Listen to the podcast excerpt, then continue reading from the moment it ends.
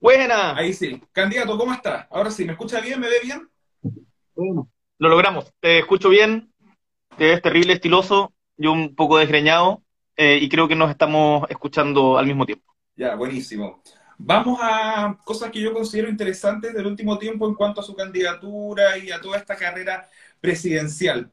Pero vamos de- a hablar de su región. Pregunta. No, Dime. pues, pero, pero primero, tú siempre preguntáis, pues, pero quiero, quiero preguntarte yo primero. A ver, Cuéntame un poquito, cu- cu- cu- cuéntame un poquito de ti, pues. por- porque he visto, he visto un montón de virales tuyos, caché el que hiciste de cuando llevamos al Frente Amplio a Magallanes, que estaban todos cagados de frío. Y, y, y ta- estaba muy bueno, pero además he visto muchos tuyos. Entonces, como que aparecen, como que llegan por todos lados. Eh, cuéntanos un poco de ti, eh, Juan Vallejo, antes de partir a esta entrevista. Bueno, el que hace las preguntas generalmente aquí soy yo, pero de- le voy a ceder el, el gustito. Una vez, El, yo me vi cesante en, algún, en un momento y dije, ¿qué hago? Eh, me gusta la política, creo que sé política, estoy estudiando política, o comunicación política, mejor dicho, y dado mis trabajos anteriores como periodista, tengo tal vez una buena red de contactos de candidatos o de figuras autoridades, y le empecé a solicitar si me podían dar una entrevista para poder acercar la política y el Estado a la gente a través de las redes sociales, eso fue. Y, y también me empezaron a pedir como opiniones de situaciones políticas, y a mí me encanta la política, pero me da lata hablarla como se acostumbra a hablar de política. Yo creo que se puede hablar de la política como si estuviéramos piscoleando. Y yo creo que eso funciona como para acercar la política a la gente. Y, y en ese sentido siento que me ha ido bien. La raja, Mm. la raja, ya tenemos que juntarnos algún día en persona y, y- y poder conversar con esa piscola. Nos, Ahora ya, nos, soy todo tuyo. nos tomaremos en más de alguna oportunidad, candidato. Vamos con lo que acaba de mencionar, eh, el lanzamiento de su campaña en Punta Arena. Se lo pregunto como coyhaiquino, yo no sé si han habido otras oportunidades de un candidato presidencial magallánico que lo entreviste un coyhaiquino, estaba ahí medio, medio cercano. Eh, ya que estudió en Santiago, vive entre Valparaíso, Santiago, Punta Arena, ¿ha perdido su tolerancia al frío con los años o lo mantiene? No, la mantengo, la mantengo. Lo, lo que sí perdí, ¿Mm? lo que sí perdí con el tiempo fue la tolerancia a la, pesco- a la piscola sin hielo. Pero esa es la edad. Eh, eh, puede que sea la edad, pero me acuerdo que cuando estábamos en el, cuando estábamos en el colegio y no, no había hielo, eh, no era, no era usual. Y después eso en Santiago ya se volvió un, eh, un, un ineludible. Eso, Eh, eso- eso es pero no, la tolerancia al frío, Eso, eso es un punto, yo creo La- que la- patagón, porque en Coyhaique también no era como gran tema tomar piscola sin hielo, y en Santiago eso es como Sí. pecado. Pecado. Sí, y ahí eso, eso es una costumbre que perdí. Pero déjame contarte que todos los años me eh, baño en el chapuzón del estrecho, que se hace para decretar las invernadas, y una vez, creo que lo conté en alguna, parte, eh, en una entrevista en la cuarta, una vez me bañé en la Antártica, así que estoy, estoy, cur- estoy, estoy curtido para el frío. Es como medio soviético. La Antártica es de todos, compañero, es un territorio de ciencia y de paz. Y no sé si sabíais que cuando uno llega a la base chilena, a una de las bases chilenas de la Antártica, la base Prat, ¿Mm? tú aterrizas y inmediatamente al frente, donde te bajas del avión y tú ves una, una, una iglesia ortodoxa rusa, Sí, porque la base rusa está exactamente, está exactamente al frente. Entonces es un lugar que, en donde todas las naciones se encuentran. Espero que se mantenga así, porque yo creo que están ahí en la buena onda porque hay agua, así que en el momento que falte agua va a ser tema. Pero sigamos con el tema No, de Magallanes. Eh, no creo que haya sido la primera vez que usted haya llevado amigos o cercanos a, a Magallanes, a Punta Arenas. Les advirtió del frío porque la, la constituyente Roa, Giovanna Roa, se veía entumida, Jackson rojo entero, la Bea, la Bea Sánchez sabía, estaba con cara de que quién me trajo para acá. Les advirtió. No, la Bea, la Bea había ido varias veces, por la campaña eh, tuvo la oportunidad de ir. Y mira, a mí me dio mucho, me dio mucha, me dio mucho gusto el que los medios nacionales tuvieran que mirar hacia las regiones, Mm. hacia Magallanes. Y, y yo, claro, les dije a los cabros que, que iba a ser frío, pero seguramente no se lo esperaban. Y es, y es, es bonito que sientan como que, en, en diferentes lugares de Chile se vive de manera distinta, tal como cuando, no sé, el, el otro día fui a Iquique, eh, en el marco de la campaña, y me bajé y en medio, como entre medio del desierto, la cordillera, la costa, con un calor infernal, eh, pero que en la noche bajaba a un frío también súper difícil, o sea, eh, el, la diversidad de, climas, territorios, formas de vida que tenemos en Chile es súper rica. Yo creo que vale, eh, que, es muy importante que se conozca no solamente desde Santiago. Perfecto. Después del lanzamiento de campaña y de haber entumido a todos sus compañeros del Frente Amplio, ¿se fueron a tomar algo, un cafecito, alguna cuestión? Cacha que calzó justo con el partido de Chile-Bolivia, el primero, el primero de la Copa América, así que eh, yo tenía una entrevista con Stingo y con, con Fernando Atria, fuimos a la entrevista y de ahí nos fuimos al, lugar donde se quedaban los cabros y nos tomamos una cosita eh, con moderación, por supuesto. Ah, perfecto, muy bien. Candidato, vamos ya a lo político, vamos a la candidatura, vamos a la, carrera presidencial y vamos a partir por el final. ¿Pero por cuál final? Con la última pregunta que le hice a usted hace cuatro años, cuando lo, eh, entrevisté en el Congreso Nacional, cuando yo trabajaba en Posta. En esa instancia, yo le pregunté para cerrar la entrevista lo siguiente, luego de que haya, haya ganado Sebastián Piñera su segundo gobierno, Textual.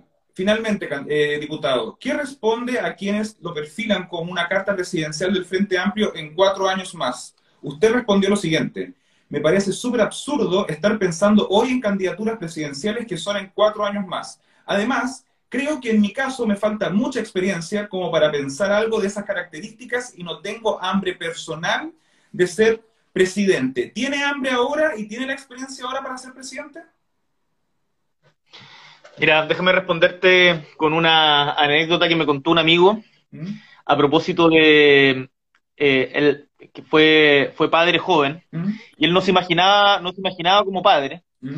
Y con su compañera que tenían la misma edad decían de que, que, no estaban preparados, de que era, que era muy difícil y el día que nació su hija, dijeron, listo, vamos a ser los mejores papás del mundo, la mejor mamá del mundo, el mejor papá del mundo y estamos 100% preparados para este desafío. Yo efectivamente hace cuatro años no me imaginaba estar en esta circunstancia, eh, hace cuatro años y hace, hace menos, hace un año no me imaginaba que iba a ser candidato presidencial.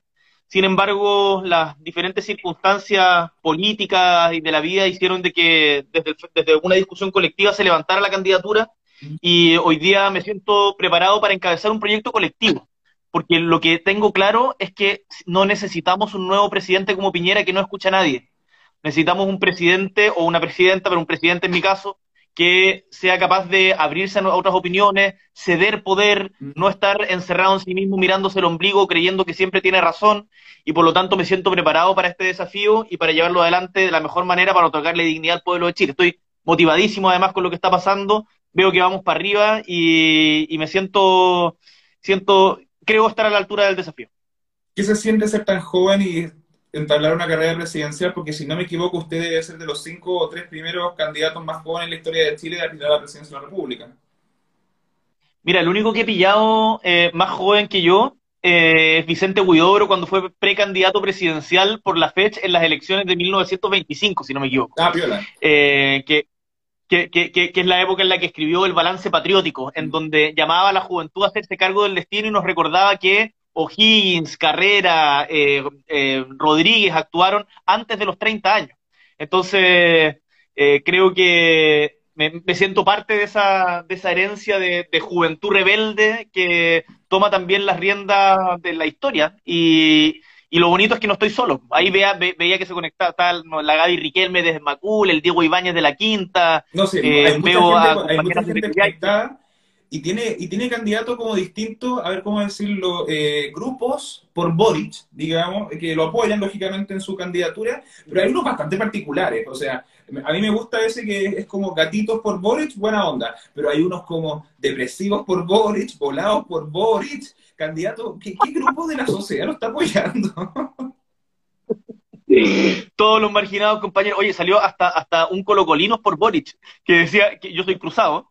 Eh, cruzado a, muerte, y, que decían, eh, el candidato se equivocó de equipo, pero nosotros no nos equivocaremos de candidato, una cuestión así, que caí de la risa. pero, ahí, claro, hay de todo, y es bonito que se visibilicen por diferentes, diferentes identidades.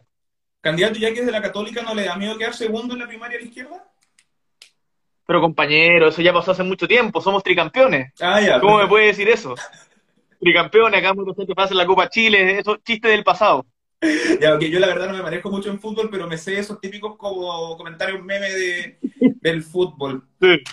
Candidato, eh, vamos un poco a las propuestas, vamos a lo que quiere usted para Chile estuve leyendo el programa, bastante extenso la verdad, y se lo he dicho a varios candidatos que cuando los programas son muy extensos, no sé qué tan, rentables pueden ser para la sociedad como la chilena, en la que el 80% del país eh, no entiende lo que lee y el otro 20% no lee.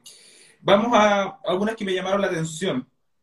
Pero primero le quiero preguntar, como magallánico, como alguien de región, ¿cuál es su propuesta más pro regiones que hay en su programa? Mira, yo soy hoy día el único candidato de regiones que está en la primaria legal. ¿Mm? Y desde que tengo uso de razón, vengo escuchando a los políticos profesionales hablando de descentralización, eh, pero descentralización con una mano y con la otra escondiendo el poder en el centro. Y yo diría que en nuestro programa la descentralización cruza todas las medidas. No es que haya solamente una, o sea, tenemos medidas específicas, por ejemplo, ley de rentas regionales, entregar mayores atribuciones a los, gobiernos regionales, eh, que eh, puedan definir respecto a presupuestos sectoriales que hoy día están principalmente radicados en Santiago. La mayoría de los presupuestos sectoriales llega como, como eh, las, por ejemplo, las bases de licitación de, obras públicas llegan hechas a la medida de Santiago sin tener ningún criterio de impacto local. Todo eso lo vamos a cambiar pero además tener una mirada, descentralizada del desarrollo. Hoy día, por ejemplo, lo, conversaba en San Antonio, parte importante de los recursos, ayer, eh, parte importante de los recursos que mueve el puerto va a parar al sector oriente de Santiago. Lo conversábamos en Iquique y en Antofagasta, en donde la minería genera un montón de recursos, pero la mayoría de esos también van a parar al sector oriente de Santiago. El poder descentralizar la creación de riqueza, eh, yo creo que es permite destaponar el modelo de desarrollo chileno. Hoy día cerca del 45% de la población vive en la región metropolitana. Eh, Chile es un lugar que, tiene tremendas posibilidades de desarrollo regional que sea sustentable. Y quiero decir esto, tenemos que hacernos cargo de la crisis climática. El modelo de desarrollo no puede ser, eh, no puede continuar reventando nuestro planeta. Y por lo tanto, nuestra propuesta descentralizadora, con perspectiva de género y eh, por cierto, eh, cuidando el medio ambiente, esos son los tres ejes que cruzan todo el programa, así que está inmerso en la mayoría de nuestras propuestas. Perfecto. Otro punto que encontré interesante en su propuesta tiene que ver con el tema de la previsión social, las famosas pensiones. Yo creo que uno de los temas quizás más debatidos en Chile en los últimos dos, tres años, así fuertemente, y una de las causas también más, vistas en, en el estallido social. El sistema de pensiones que usted propone, ya que postula no más FP, garantizaría que la gente va a tener mejores pensiones de las que tiene ahora? Sí, sin lugar a dudas. Hoy día, mira, ¿tú sabes cuál es el promedio de las pensiones hoy día, Juan? Eh, no tengo idea, yo sé que todo mi el FP. El promedio de alguien que trabajó toda su vida y se jubiló por AFP es de 288 mil pesos. Y si eres mujer, ¿Mm? el promedio es de 207 mil pesos. Las AFP, el modelo de AFP y el modelo de capitalización individual ha fracasado en su objetivo de entregar seguridad social. Y por lo tanto lo que nosotros decimos es, no más AFP, por cierto, pero eso no es el único problema. Las AFP son parte del problema, pero no todo. También necesitamos mejorar el mercado del trabajo para que hayan sueldos dignos que permitan un ahorro que eh, logre que, nuestros, que los adultos mayores puedan tener una vejez digna. Ahora, ¿cómo lo vamos a hacer? Hay que incorporar elementos de solidaridad al sistema. Hoy día es solamente individual, básicamente ráscate con tus propias uñas. Si no pudiste ahorrar eh, o si no tuviste sueldos productivos durante tu vida, estáis fregado, que es lo que le pasa a muchas mujeres que realizan trabajos reproductivos no remunerados, trabajos de cuidado, y por lo tanto todas esas cosas las vamos a cambiar y vamos a establecer una pensión básica, una, una pensión universal que parta de un piso que eh, vaya igualando el sueldo mínimo, y de ahí en adelante el ahorro individual que pueda complementar las pensiones, así que van a mejorar sustantivamente. Esto no es algo que se logre de un año para otro. Yo acá no quiero vender humo, decir de que el día que asuma mañana eh, las pensiones van a ser 800% mejor. No, se demora un rato, hay que tener un consenso importante, pero no tengo ninguna duda que cuando termine nuestro gobierno, el pueblo chileno va a tener mejores pensiones que las que tiene hoy día, significativamente y cambiando el actual modelo de lucro y negocio de las FP. ¿Y de dónde va a sacar esa plata? Hay diferentes, diferentes medios. Nosotros estamos proponiendo una reforma tributaria que recaude del orden de los 8 a 8,5 puntos del PIB, basado principalmente en terminar con las evasiones, que eso, eh, las evasiones hoy día en Chile alcanzan el orden del 7 puntos del PIB, los cálculos que hacemos en función también de la literatura internacional es que podemos reducirla en 3, 3.5, eh, en 3,5 puntos, y eso, eh, para lograrlo, para que esté en régimen, hay que modernizar el servicio de impuestos internos, por lo tanto, no se logra en primer año ahí tenemos 3,5 puntos. Eh, vamos, a vamos a generar el impuesto permanente a los super ricos, con lo que esperamos recaudar del orden de 1,5 puntos del PIB. Vamos a revisar los tramos del impuesto global complementario para hacer más progresivo el sistema tributario chileno. Y también vamos a generar más impuestos verdes y terminar con ciertas exenciones que eh, generan hoy día distorsiones y en total eso nos da del orden de los 8 puntos del PIB. Para que la gente sepa, un punto del PIB son como 2.800 millones de dólares. Eh, y, uno, por cierto, cuando piensa en gastos permanentes, tiene que financiarlos con ingresos permanentes. Por eso la reforma tributaria es importante. Hay otros gastos que son por una única vez. Por ejemplo, la condonación del CAE. Nosotros estamos por la condonación del CAE, de, toda la deuda educativa, también del, del crédito Corfo y del crédito eh, del crédito eh, Fondo Solidario. ¿Y el Estado pagaría esa deuda? Y esto es una deuda. ¿Cómo? ¿El Estado pagaría esa deuda cuando se condona el CAE? Así es, el Estado pagaría esa deuda y eso es del orden de los 12 mil millones de dólares. Es harta plata, pero por una sola vez. Por lo tanto, lo que nosotros decimos es que el Estado hoy día, Chile tiene una de, las deudas fiscales más bajas de la OCDE. Por lo tanto, tenemos margen de, endeudamiento, pero además con estas reformas tributarias que proponemos en régimen, creemos que podemos lograr un equilibrio fiscal condonando progresivamente las deudas educativas. Candidato, habló de impuestos verdes. Lo entiendo como algo de si generas mucha contaminación, se te sube el impuesto o te dan como frenos para no seguir desarrollando, no sé, polución, por ejemplo. Eh, mira, los impuestos verdes, en el fondo, tienen, tienen dos objetivos. Eh, uno, el recaudar más, y dos, que es tremendamente importante, y por eso verde, el ir direccionando el modelo de desarrollo para que no sea contaminante. Nosotros, por ejemplo, que esto no, no es necesariamente un impuesto, pero es una política pública importante que está vinculado en su recaudación impuestos. Propusimos el programa Transporte Doble Cero. ¿Qué significa el programa Transporte Doble Cero? Que tenga cero emisión, el, transporte público, que avancemos hacia que tenga cero emisiones contaminantes, cero emisiones de gases contaminantes y tarifa cero. Mm. ¿Cómo lograrlo? Bueno, justamente mediante un impuesto verde, por ejemplo, aumentando el impuesto al diésel, que mm. hoy día está con un montón de exenciones y con eso financiando un recambio de la flota del transporte público hacia la electricidad y saliendo de la carbonización. Y eso, como no se logra de la noche a la mañana, queremos hacerlo en planes piloto y vamos a partir por Calama, Villarrica y Valdivia. Ahí tienes un ejemplo de cómo un impuesto verde, en este caso el impuesto al diésel, puede financiar una política pública verde como el transporte doble cero. ¿Y cómo va a gestionar esa, esa incorporación del impuesto verde? ¿Cuál va a ser la gradualidad? Se lo pregunto porque hace algunos años en Francia el presidente Emmanuel Macron intentó eh, instalar un impuesto verde, en particular a, las bencinas, al diésel, etcétera, y que ahora o sea, los, chalecos amarillos hicieron arder París. Entonces, eh, ¿cómo, va, ¿cómo va a negociar o conversar con las personas que si bien pueden tener una postura ambientalista y en pro del medio ambiente, también necesitan de estos, de estos esta gasolina, por así decirlo, para poder desarrollar su trabajo. No se preocupe del color verde, cambia solo, no sé qué, no sé qué pasa. Eh, pero, pero muy adecuado a la conversación que estamos teniendo. Eh, mira, nosotros sabemos de que la, toda discusión impositiva siempre genera resistencia en quienes se les aplica. Lo hemos visto en el caso de los superricos, en donde este gobierno ha defendido a rajatabla y de hecho trató de bajarle los impuestos a los superricos. Y en donde ante cada reforma tributaria te amenazan con las penas del infierno. Lo mismo pasa con ciertos grupos de interés eh, en el caso de las bencinas. Lo que nosotros hemos visto es que cuando se habla, por ejemplo, de rebajar el impuesto a la benzina, la verdad es que la transferencia al precio final que llega al consumidor es muy baja. Y por lo tanto, nosotros tenemos que buscar redirigir la economía para que mediante impuestos de estas características podamos tener beneficios sociales que financien otro orden de cosas, por ejemplo, los derechos sociales. Entonces, los impuestos van a tener sentido en la medida en que el pueblo chileno vea de que se le está financiando la educación, pensiones dignas, la salud, por cierto, la salud pública, y vamos a avanzar hacia un seguro universal de salud, y también hay que abordar el temazo que es el derecho a la vivienda en donde hoy día en Chile tenemos la mayor cantidad de campamentos desde 1996, Juan. Está la embarrada en materia de vivienda en todas las regiones donde voy es un temazo. ¿Desde qué año? Y para todos los que quieren... ¿Cómo? ¿Desde qué año eh, hizo la comparación? Desde 1996. 1986. Desde 1996. Desde el 96, eh, hoy día es el momento en que más campamentos hay. Pero igual en el 96 había menos chilenos que ahora. Sí, pero en comparación respecto al total de población. Ah, ya.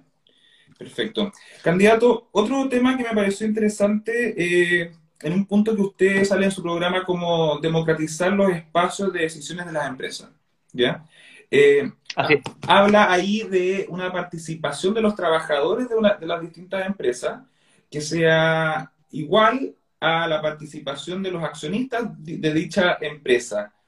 Eh, ¿Qué quiere decir? Paritaria. ¿Ah? Y paritaria. Y paritaria, sí. Además. ¿Qué quiere decir eso? Supongamos, hay una empresa que tiene un directorio de tres personas que son parte de la empresa, habría, tendrían que haber otros tres directores que son trabajadores de la misma empresa. Exactamente. Eh, pero estamos hablando solo de las grandes empresas. bueno, son las grandes empresas las que tienen directorio. Eh, ¿Por qué esto? Nosotros, esto, es algo que se, ha implementado en diversos países a nivel mundial, principalmente se implementó en los países nórdicos, los países del norte de Europa, como por ejemplo Alemania, también en países como Sudáfrica o en países en momentos de, eh, en países emergentes asiáticos. Ha tenido resultados diversos. Lo que nosotros creemos es que el introducir la codeterminación y la participación de los trabajadores en las decisiones de las empresas mejora, uno, el acceso a la información, dos, la distribución del salario, y por lo tanto eh, terminar con, el, o, equiparar el problema de la plusvalía y capital trabajo y la contradicción capital-trabajo que existe hoy día en el mundo del trabajo, que significa que la mayoría, más del 50% de los trabajadores y trabajadoras chilenas trabajando de sol a sol, sacándose la cresta, ganan menos de 400 lucas. Entonces, ahí hay, un problema de fondo que tenemos que abordar. Un problema de fondo que tenemos que abordar. Que, bueno, después se relaciona con eh, las pensiones que se reciben a futuro, etcétera. Eh, y tercero, mejora, mejora el clima laboral de la empresa. Eh, entonces, nosotros queremos, bueno, esto se ha introducido muy paulatinamente en algunas empresas estatales en donde existen hoy día representantes de los trabajadores en los directorios, pero sin ningún tipo de criterio de género y de manera muy experimental. Nosotros queremos avanzar de manera más, más radical en esto. esto en ningún caso significa expropiación, significa hacer parte a los trabajadores de las decisiones de inversión de la empresa y vincularlo de mejor manera con eh, el proceso productivo. Y me, y me gustaría ir incluso un paso más allá. ¿Cuál? En las empresas, en las empresas que generan contaminación, sería tremendamente interesante, por ejemplo, incluir a representantes electos de la comunidad como parte del directorio de la empresa, porque son quienes justamente sufren las consecuencias del accionar de esa empresa. Estoy pensando, por ejemplo, en eh, lo que pasa en Quintero, lo que pasa en Lota, lo que pasa en Coronel. Eh, en todos esos lugares en donde hay empresas que son altamente contaminantes, que han generado zonas de sacrificio, por cierto, tenemos que parar con las zonas de sacrificio, pero qué diferente sería si es que la comunidad tuviera también la posibilidad de, de, participar en el debate respecto a la orientación estratégica de la empresa. Eh, nosotros creemos que, bueno, esto yo invité al, al presidente de los empresarios, al señor Juan Sutil, a tener un debate público respecto a este tema sin caricatura, Desgraciadamente se hizo el Larry, pero estoy totalmente disponible para tener esta discusión eh, cuando quiera, donde quiera, el medio que quiera. ¿Y cree que la va a tener? Eh, mi experiencia me dice de que tienden más bien a esconderse ante estas cosas, pero yo espero de que más allá del señor Sutil hayan eh, otros empresarios que estén abiertos a dar este debate. Por ejemplo, lo hemos conversado con Janet von Bolderborf, que desde la política, desde el Observatorio de Gasto Fiscal, eh, ha manifestado una postura bastante interesante recogiendo la experiencia alemana. Así que me parece que, se puede avanzar y hay que ir desmitificando el empresariado. El empresariado chileno no es uniforme, no son todos viejos pinochetistas. El empresariado chileno también hay un sector innovador, hay un sector verde, está por ejemplo la gente de NotCO, la gente de Algramo, eh, está los que han, creado diferentes innovaciones tecnológicas, no sé, la radio Súbela, eh, o diferentes instancias que tienen otra forma de, ver la economía y el desarrollo y que yo creo que pueden ser estar abiertos a, estas discusiones eh, más de avanzada. Candidato, usted se refirió a este proyecto de incorporar trabajadores en los directorios eh, como algo que se ha implementado en otros países y que ha tenido diversos resultados. ¿No considera un poco arriesgado apostar algo en Chile en esta situación sociopolítica con un programa que tal vez tiene diversos resultados y no un resultado claro, positivo? Mira, Juan, ninguna, ninguna política pública está exenta de riesgo. Y hoy día los chilenos y chilenas han manifestado una voluntad de transformación y de avanzar hacia un país con mayor equidad. Eh, y para eso tenemos que, por cierto, con un horizonte de tranquilidad y ponderando los diferentes datos, no teniendo una estrechez ideológica que, no nos permita escuchar opiniones diversas, avanzar en soluciones innovadoras. Tenemos que pensar fuera de la caja.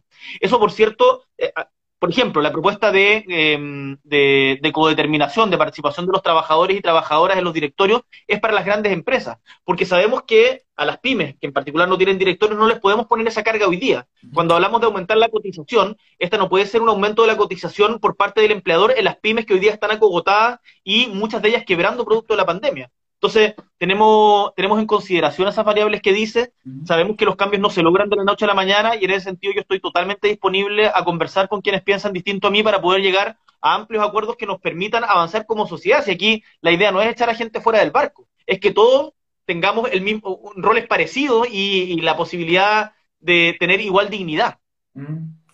¿Candidato y su programa eh, eh, se ajusta a un gobierno de cuatro años? Lo que nosotros hemos planteado en términos tributarios es que en régimen se demora del orden de cuatro o ocho años. Es difícil plantear cambios estructurales que sean solamente en el plazo de un gobierno y por lo tanto, yo por ejemplo, los cambios curriculares o los cambios eh, en educación ven sus resultados mucho después del plazo de un gobierno. Y, por eso es importante proyectarnos un poco más allá. Evidentemente, el futuro de nuestro gobierno lo va a decidir la voluntad del pueblo de Chile en las elecciones del año 2025. Pero nosotros queremos proyectar un modelo de desarrollo que sea distinto y eso implica hacer un giro de timón. Como te digo, yo estoy plenamente consciente de que los cambios no se logran ni en un año, ni los cambios estructurales en cuatro, pero hay que empezar a avanzar en esa dirección. Y eso implica hacer este giro que muchas veces cuesta por los intereses creados de algunos que nos quieren que las cosas cambien. Pero afortunadamente, yo creo que el pueblo chileno ha demostrado una y otra vez que, quiere, que sí quiere cambiar. ¿Y ha demostrado que quiere cambiar a lo que usted propone? Perdón, se, se cortó un poquito, Juan, no te escuché la pregunta. Que usted dijo que es un convencido de que Chile quiere cambios, ¿ya? Eh, ¿Y usted cree que los chilenos quieren el cambio que usted propone? Bueno, eso lo van a decidir en tanto las primarias como en la elección de noviembre. Yo no, no, yo creo que nadie puede arrogarse hablar en representación total del pueblo y, creer ser una suerte de vocero iluminado que trae la verdad prístina de todos. Siempre en un país democrático van a haber diferencias y yo, y, y, y quien gobierne tiene que ser capaz de tolerar esas diferencias.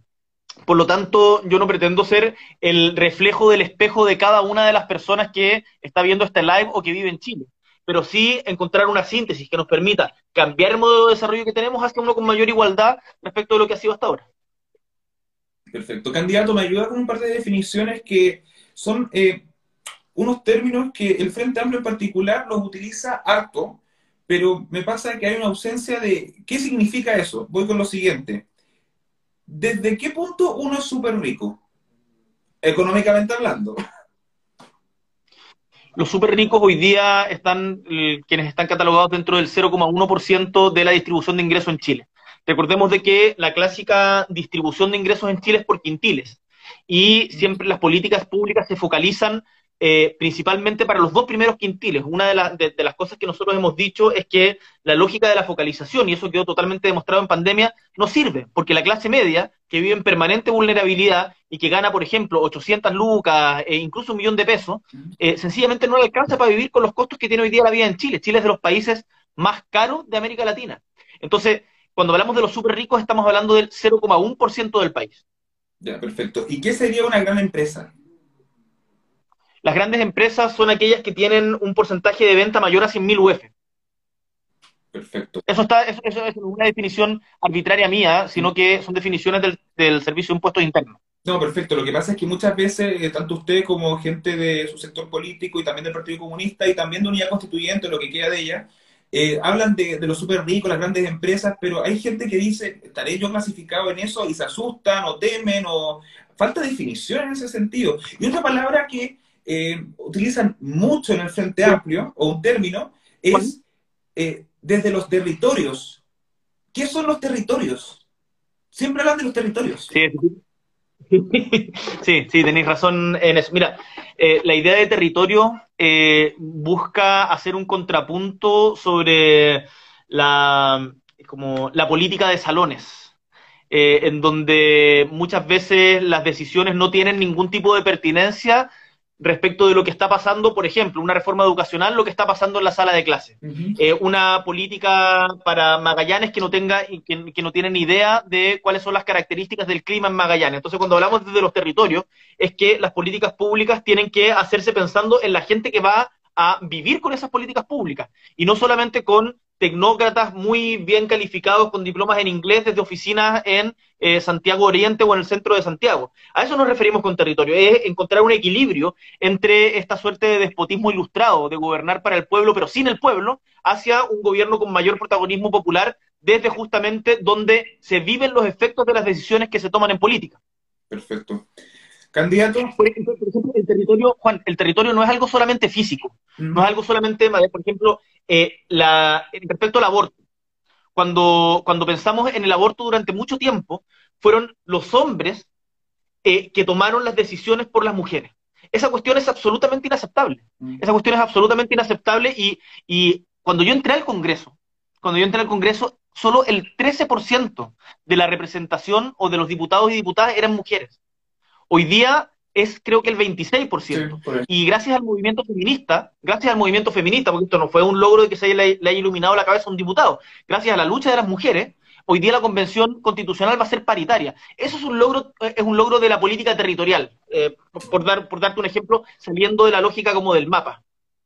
Perfecto. Candidato, en virtud del tiempo que ya se nos va acabando, le tengo una pregunta quizá un poco más personal desde mi punto de vista, porque también soy de región alejada, aislada y olvidada.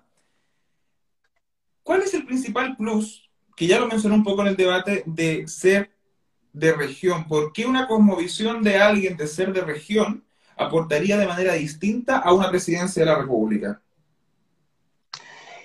Mira, yo creo que haber nacido, en mi caso, en una región extrema como Punta Arenas y haber tenido el honor de representar a Magallanes y la Antártica chilena durante los últimos ocho años, me ha ayudado a tener una comprensión de la diversidad que existe en Chile.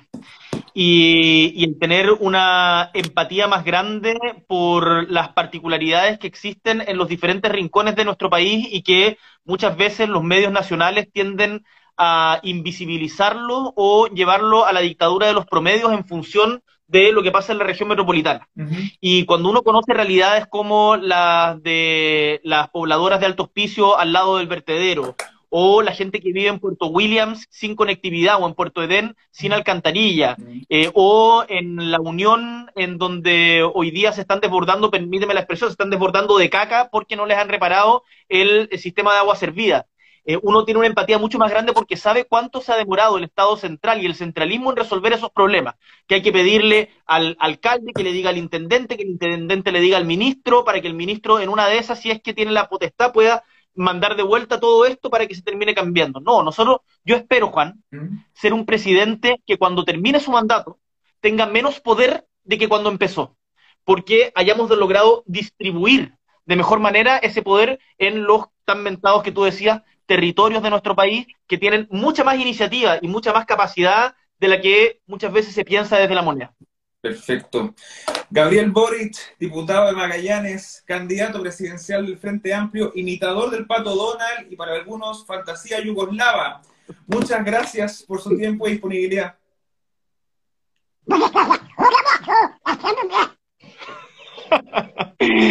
Oye, un gustazo, Juan.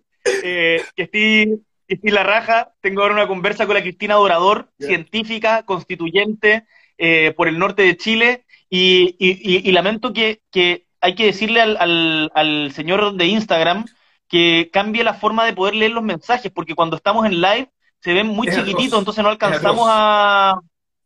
No, alcanzamos a ver los mensajes de la gente, así que me gustaría poder. Deberían salir en la mitad, de lado, así como las noticias abajito de la barrita. Como no sé, otro sistema. Sí, Pero bueno, así es. Gabriel Boric, muchas gracias por su tiempo y disponibilidad. Abrazote, que esté muy bien. Nos vemos. Chao, chao.